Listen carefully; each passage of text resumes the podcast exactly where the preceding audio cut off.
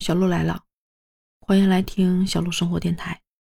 哇，前两天看那个泸定的地震的新闻，有同事在成都上班，还给我们发那个地震的那个视频。当时觉得也就是震一震，应该没什么事儿。结果今天早上看见新闻说，雅安这边已经有三十四人遇难了，心里还是紧了一下。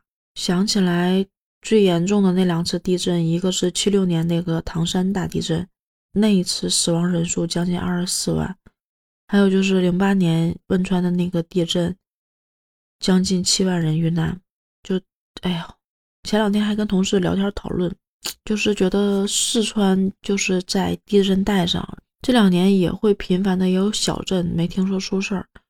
零八年那次地震的时候，真的是觉得太可怕了，然后就在想说能不能搬离这个城市。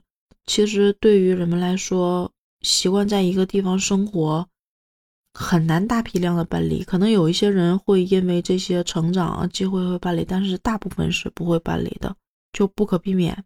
如果不可避免，那我们最好就要学一学这个地震的常识，也就是说，灾难发生的时候，我们能够有一些自救的方式，这样可以尽量把那个伤亡降到最低。人家说，大震跑不了，小震不用跑。但说是这么说啊，我们肯定还是要了解一些这种自救的常识。有一个地震黄金十二秒自救法则。首先，我们要保证在室内的时候关闭那些明火呀、电源呢，去防止爆炸。赶紧找到那个承重墙，并在墙根蹲下，然后身体蜷曲，头靠近膝盖，并且用手护住颈部和头部。如果可以的话，尽量找一个柱子啊或者什么的东西可以握住跟。就是避免在震的时候人的那个剧烈的震的晃动。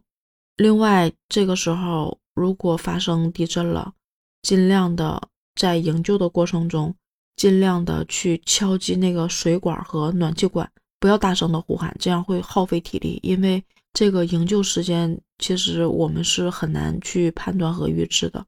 如果说我们在室外的时候，也是我们要找到这种空旷的地方。